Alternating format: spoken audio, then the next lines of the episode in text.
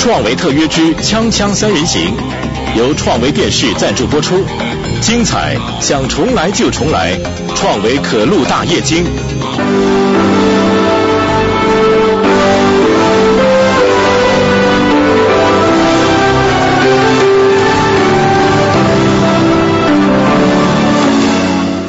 锵锵三人行，诸位，孔先生今天来了啊，阿宝更是好久都没见到，好久，快两三个月了。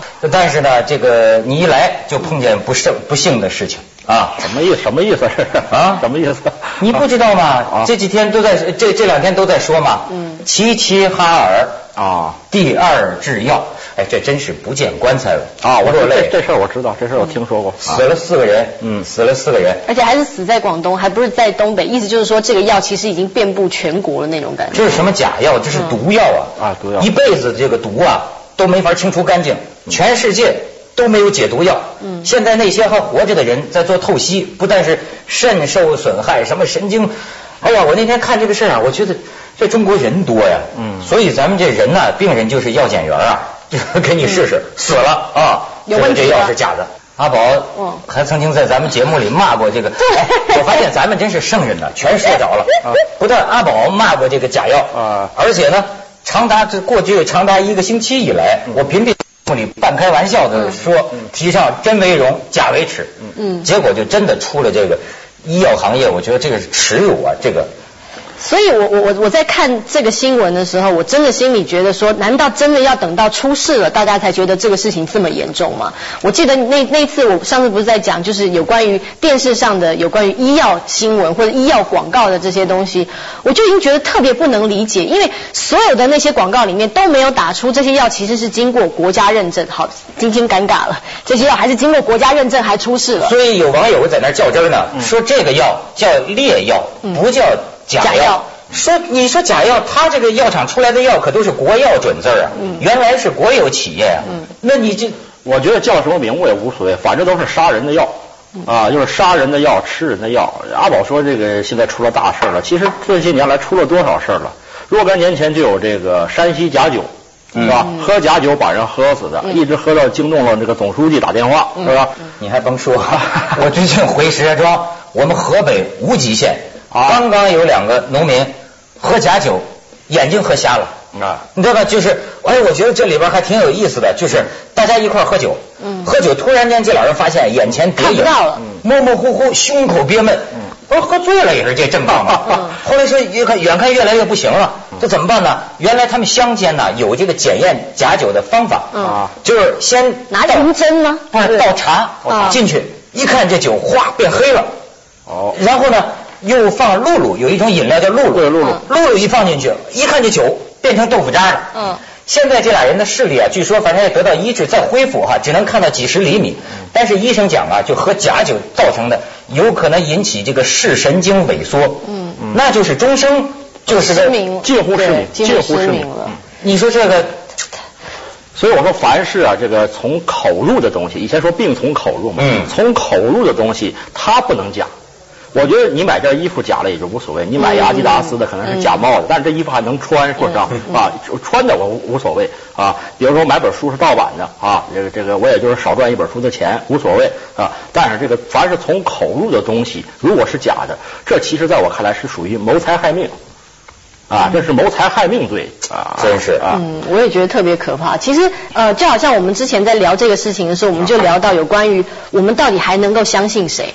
比方说，呃，我们可能在生命当中或者在生活里面，多多少都会遇到一些挫折，或者遇到一些小奸小恶什么的。但是我们都相信整个大的环境还是我们值得信赖的，我们还可以存活下去。但我觉得这件事情之所以会引起这么多的关注，就是因为最大的那个，我们都不知道该相信谁了。对不对？就是国家，我们都国家已经说 OK 没问题了。我们啊，看到国家说 OK 没问题了，国家我相信你，咕噜咕噜咕噜，然后我就死了。我的妈呀，这是完全不能理解的事。真是，就人家讲啊，就说你等于说，当然不是说什么药监局的去检查没检查出来的问题，而是说呢，你这个国药准字那就是等于政府为为你这个背书担保啊，担保，你这个得给政府的信誉。抹黑多少啊？呃，其实我看那个这个阿宝是比较单纯的，他比较吃惊哈。其实这个消息我看了之后呢，我从情感上并不是太吃惊。啊，我现在好像就已经到了一种那个泰山崩于前不变色的情况，超脱。我觉得出大事儿。黄老师说，我觉得这事儿我倒不是超脱，因为这种事儿我见的太多了啊。除了那个我生活中的、媒体上的、朋友们讲的太多了，所以我现在我有这个我就想的是，我们现在还能相信什么？是吧？你吃药，这药可靠吗？你买一种食品，这食品可靠吗？我一个当老师的，我看到别的学者的一篇论文，我怎么能知道这论文不是抄袭的？啊？所以我想到方方面面的事情。我跟你说，我最近看一个电影，就是美国那个撞车啊。哎，其实我觉得他得奥斯卡奖是应该的，就是跟这个段北山相比，因为他关注这个社会啊，他更更全面了啊，更全面。他讲啊，这撞车，美国社会的一个冲突，这冲突到了一个什么程度呢？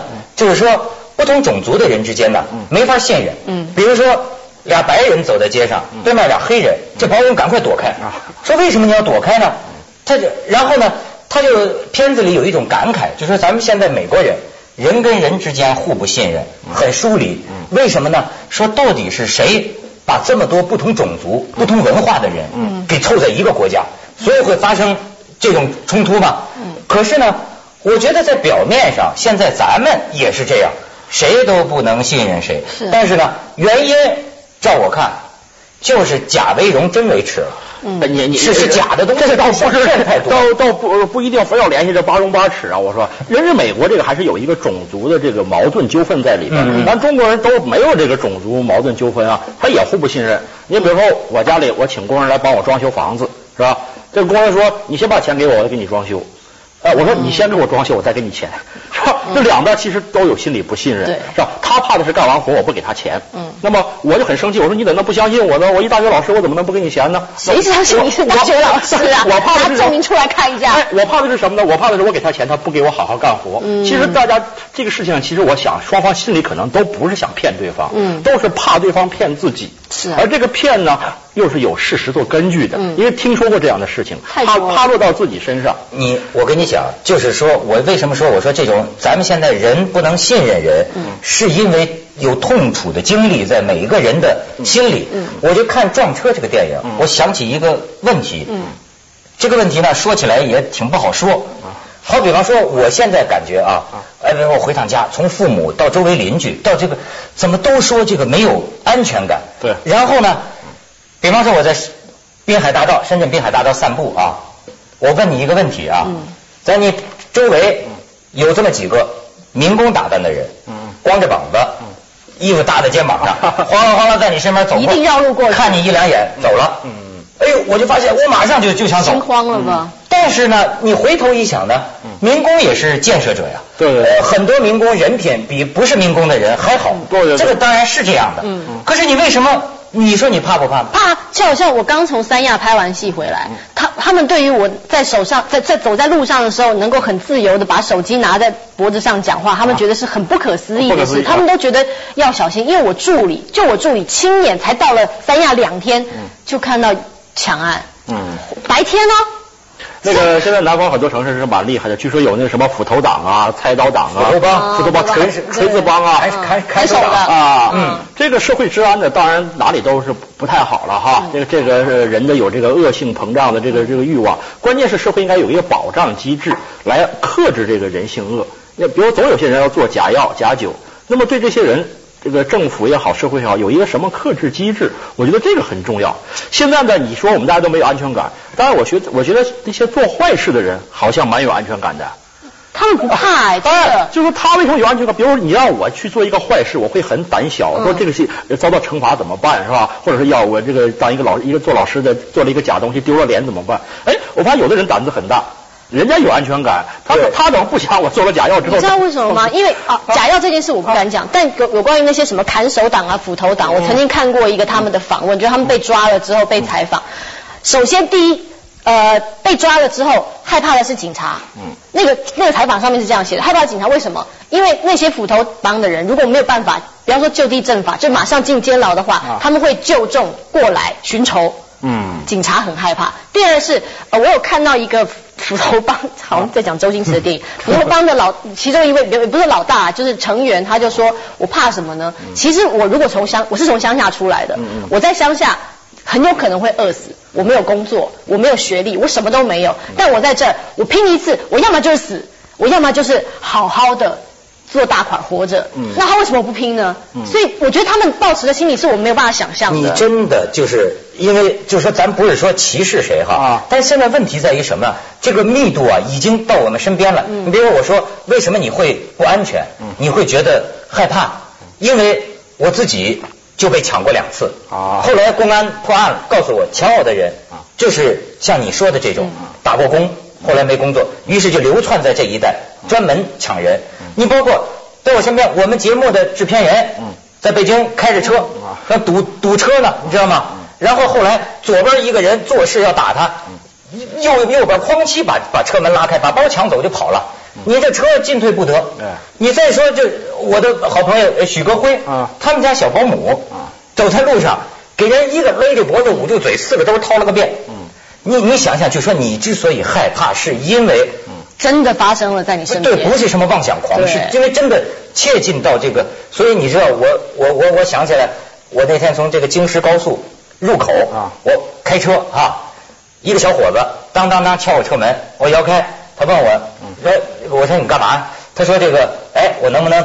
你去哪儿？我说我说干什么？他说我能不能搭你的车？嗯，你知道我当时的反应啊是生理性的，我去家关上车门就走了。后来我又一想啊，他真的需要你帮助。小伙子看着也挺善良的，就不像坏人。可是你知道，对咱们来说，你搭我的车，这是那是这。其实啊，呃，你有车后边有空搭人一段，本来是学雷锋的好事啊。可是现在由于这个社会的这个游戏规则变了，学雷锋变成很难的一件事了。啊，我就记得哈，我们你比如说，现在你组织学生到火车站去帮人家扛包，那肯定把人吓着，没有人没有人认为说你是来学雷锋了，肯定认为是抢劫来了。对你试试，接着碰见童小肉帮你拿包，肯定死活抱住，肯定死活抱住，不肯松手的。真的，我觉得真的在这个社会做好人变得。特别的难，哎，反而呢，做坏事的人呢，有了这个安全感了。哎，我正好是昨天刚在一个电视台呢去谈那个《水浒传》的节目。啊，这个当时的，《水浒传》里面宋江他们等人啊，就说咱们不能谋反，就是要遵守社会规矩啊，不能造反。这李逵就不同意，李逵说，多少谋反的都做了高官。我说李逵是个粗人呐，但是这话说的太精彩了。他说你怕什么呀？轮到你头上，避免引起人们不利的联想。我要去广告，双枪三人行，广告之后见。四小时续篇，星期一至五，凤凰卫视中安台。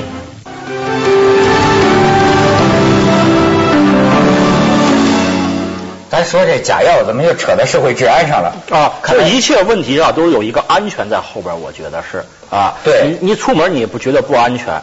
我现在当一个呃一个当老师的，我看到学生作业，我总怀疑他是假的，就就产生职业病了。不会吧？真真的。我觉得我们现在所有人都得了一种不信任强迫症。我就是。对，你你得到。无法纠正，就怀疑一切。嗯。谁说的？嗯，我都点头。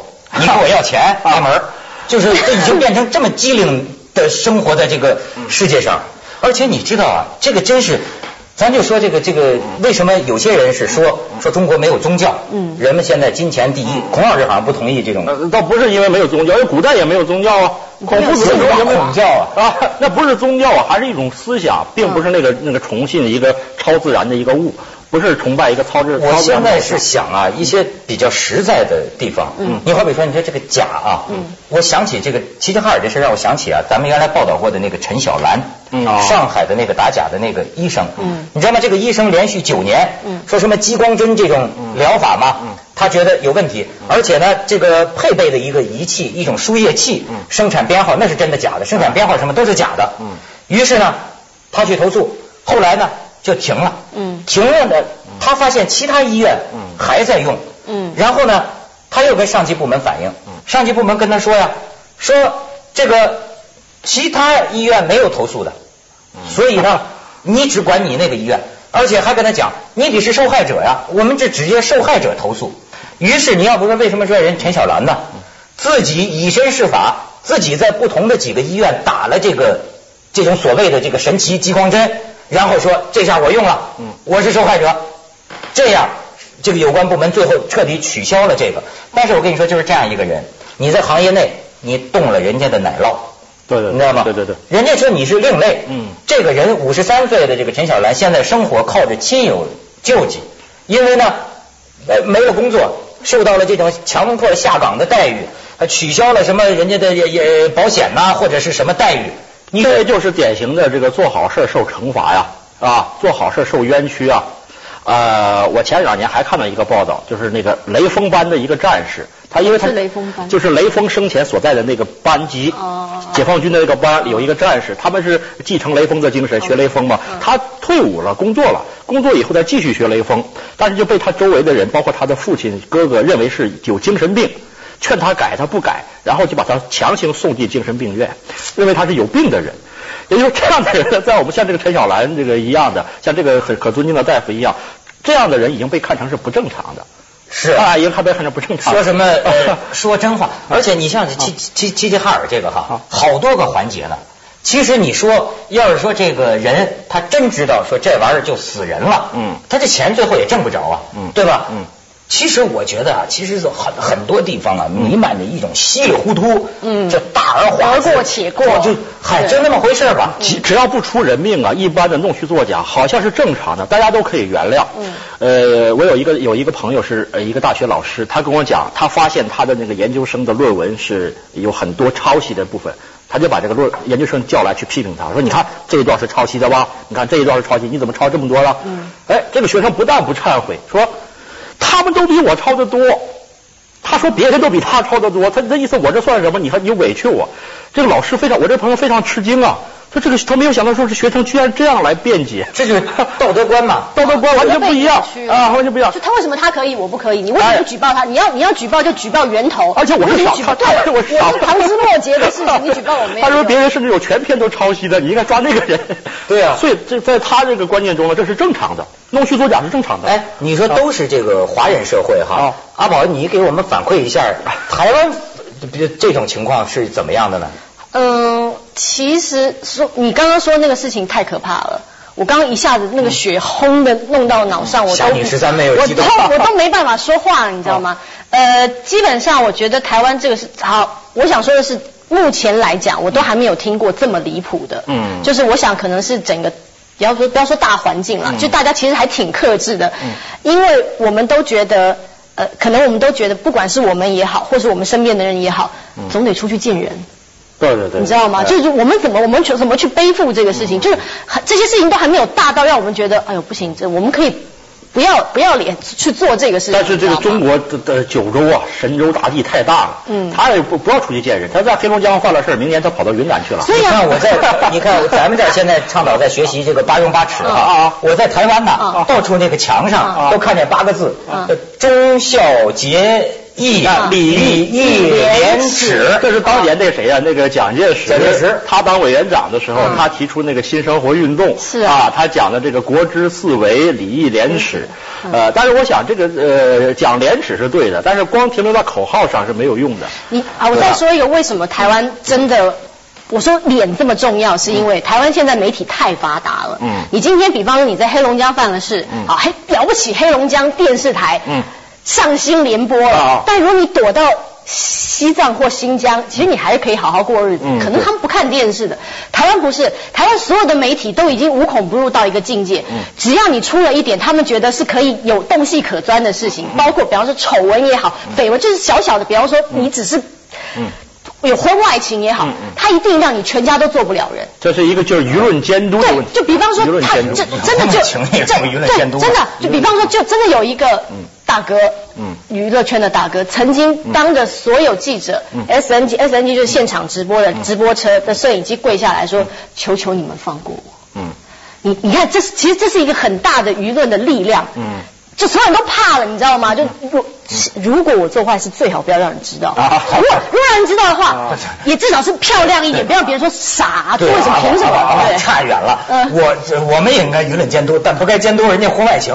就政府就是很多像这个假药的事情，我觉得呀，嗯，其实我现在感觉啊，将来历史会留下。嗯，就中国这段时期啊，很有意思。嗯，因为啊，百废百废待兴，积重难返。所以我们看到很多事情啊，常常叫就叫危机管理。嗯，就你看，就比如出了事情了，嗯，慌的一通报菜，嗯，然后呢，国家出台规定或者什么什么的，但是呢，你这个东西要用到药上啊，那就是我说这不见棺材不掉泪，不落泪啊，不落泪，这就是说咱中国人命不值钱呐，你往往得付出人命的代价，才能换来。国家一个方面的进步啊，那所以，我我说刚刚的舆论那个还是有点根据，是因为因为台湾它非常透明化的告诉你说，如果你做错了事情，你会经历哪些痛苦的煎熬，而这边的是，其实你都还没经历想过你会经历什么痛苦煎熬，砰的人就已经死了，那就已经来不及了，你知道吗？呃，还有呢，这个现在这个还有发展广告，广告之后再还有啊。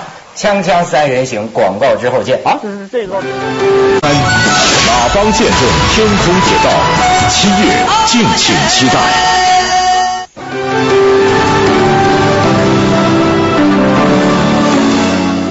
黄老师，还有啊，就是说这个凡是涉及到人命关天的事情啊，和一般的弄虚作假应该区别对待。